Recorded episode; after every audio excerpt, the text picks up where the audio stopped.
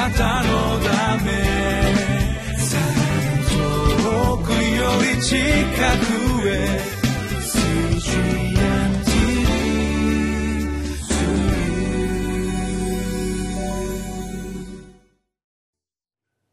皆さんお元気でしょうか？ホライズンコミュニティチャペルの塩島です。今日もこのリビングライフの時間がやってまいりました。今日のタイトルは王の十字架を共に追う幸いな人生。2019年2月19日。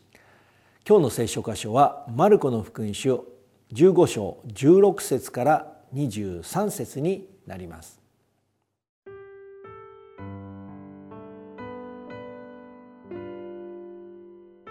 マルコの福音書15章16節から23節。兵士たちはイエスを邸宅すなわち総督官邸の中に連れて行き全部隊を呼び集めたそしてイエスに紫の衣を着せ茨の冠を編んでかぶらせそれからユダヤ人の王様万歳と叫んで挨拶をし始めた。また足の棒でイエスの頭を叩いたり、椿をかけたり、ひざまずいて拝んだりしていた。彼らはイエスを長老した挙句、その紫の衣を脱がせて、元の着物をイエスに着せた。それからイエスを十字架につけるために連れ出した。そこへアレキサンデルとルポストの父でシモンというクレネ人が田舎から出てきて通りかかったので彼らはイエスの十字架を無理やりに彼に背負わせた。そして彼らはイエスをゴルゴタの場所訳すとドクロの場所へ連れて行った。そして彼らはもつ薬を混ぜたブドウ酒をイエスに与えようとしたがイエスはお飲みにならなかった。私たちは昨日マルコの福音書の15章からキリストが捕らえられてその当時の総督ピラトのもとに連れてこられ最首長たちから訴えられたことを学んでいます。その当時の総督ピラトはキリストが最首長たちの妬みのゆえに訴えられていることを知ってその祭りの時には人々が願う囚人を一人だけ赦免することができるのでキリストを釈放しようとしました。しかし群衆がキリストを十字架につけるように要求したので昨日言ったようにこちらの真理に従うよりも群衆の機嫌を取るためのその群衆真理に従ってキリストを十字架につけるために引き渡してしまいました。そこで兵士たちは十字架につけるために引き渡されたキリストに対して一体どのようなことをしたでしょうか？マルコの福音書の15章16節から20節。兵士たちはイエスを邸宅すなわち監督官邸の総督官邸の中に連れて行き全部隊を呼び集めた。そしてイエスに紫の衣を着せ茨の冠を編んでかぶらせそれからユダヤ人の王万歳！と叫んで挨拶をし始めた。また足の棒でイエスの頭を叩いたり椿をかけたりひざまずいて拝んだりしていた。彼らはイエスを長老した挙句その紫の衣を脱がせて元の着物をイエスに着せた。それからイエスを十字架につけるために連れ出した。この兵士たちがキリストに対してしていることこそまさに罪ある私たち人間の姿です。彼らがこのように嘲笑している理由は彼らの目にはキリストが全く無力な存在としてしか見えていないからでした。さらに兵士たちはこの無力なキリストに対してこのような侮辱を加えた上についには十字架につけるために連れ出したのです。彼らがしたことをまさにやりたい放題のことをキリストにしていました。実際に私たちがこの光景を見たら目と耳を覆いたくなるほどの姿に違いありません。しかしこの姿こそ旧約聖書の預言者イザヤがこのイザヤ書53章において予言していた苦難のしもべの姿だったのです。イザヤ書の53章1節から5節。私たちの聞いたことを誰が信じたか。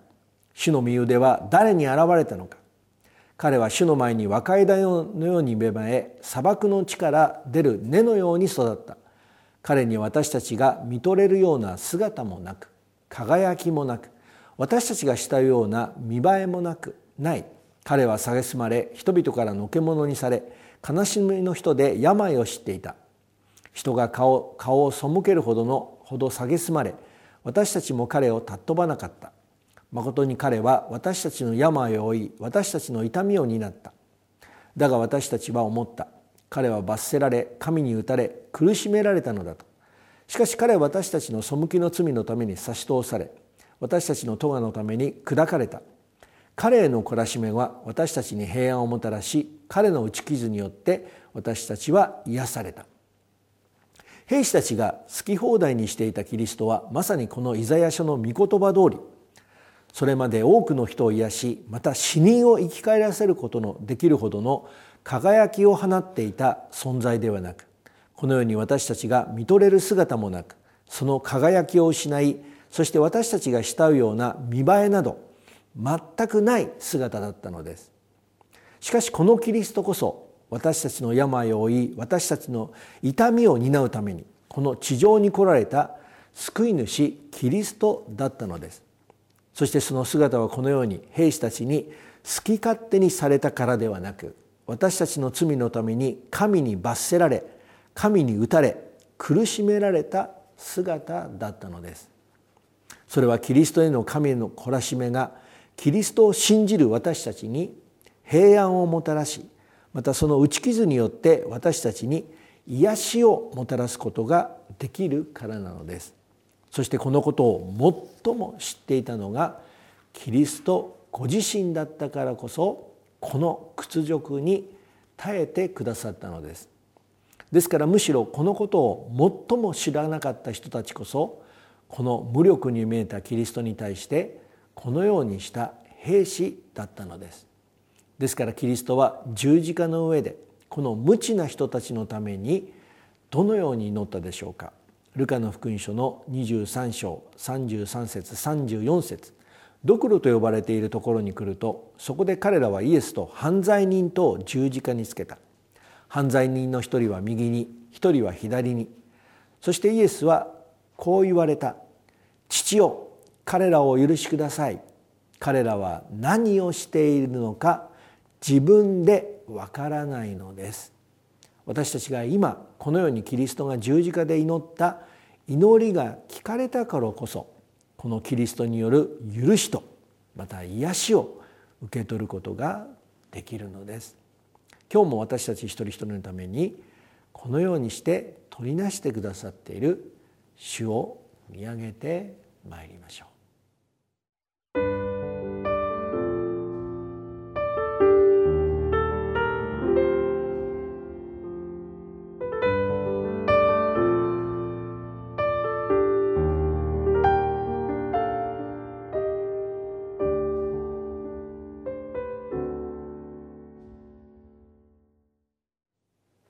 それからキリストが十字架につけるために連れ出された時このようなことが起きたのです。マルコの福音書の15章21節から23節。そこへアレキサンデルとルポストの父でシモンというクレネ人が田舎から出てきて通りかかったので彼らはイエスの十字架を無理やり彼に背負わせた。そして彼らはイエスをゴルゴダの場所訳すとドクロの場所へ連れて行った。そして彼らはもつ薬を混ぜたブドウ酒をイエスに与えようとしたがイエスはお飲みにならなかった。ちょうど十字架を担がされたキリストが通りかかったところにいたクレネ人のシモンはこのキリストの十字架を無理やりに背負わされたのでした。しかしこの無理やりに十字架を背負わされたシモンはこのキリストが背負った十字架の意味を特別に知ることができたのです。そしてそのことのようにこのキリストを信じたのです。それだけではなくこのシモンの信仰はその子であるアレキサンデルとルポスに引き継がれ彼らはなんとキリストの弟子となったのです。これこそ神の摂理から出ていることです。そして信仰というのは私たちがこの神の摂理の中に歩むためなのです。私たち一人一人もこのように神の摂理の中に歩むことによって神が私たち一人一人のために立てている計画が実現する生涯に歩むことができるのです。またそのような歩みによって他の人がキリストを救い主として信じるための影響をもたらすことができるのです。今日も私たちをこの神の摂理に導いてくださっている力強い主の御手に信頼して主と共に歩んでまいりましょう。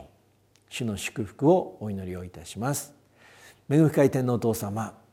このちょうどイエス・キリストが十字架を担いだところに通りかかったこのクレネ人シモンが十字架を無理やりに背負わされた結果特別にこのキリストの十字架の意味を知りました。どうか今日も私たちがこの御言葉を通してこのキリストの十字架を通して示された神の愛に本当に覚えることができますように導いてください。あなたの子供たち一人一人をその愛によって導き助け。また今日もあなたと共に歩むことができるように祝福してください。イエス・キリストの尊い皆によってお一人お一人を祝福してお祈りをいたします。アーメン。あなたのため遠くより近くへ。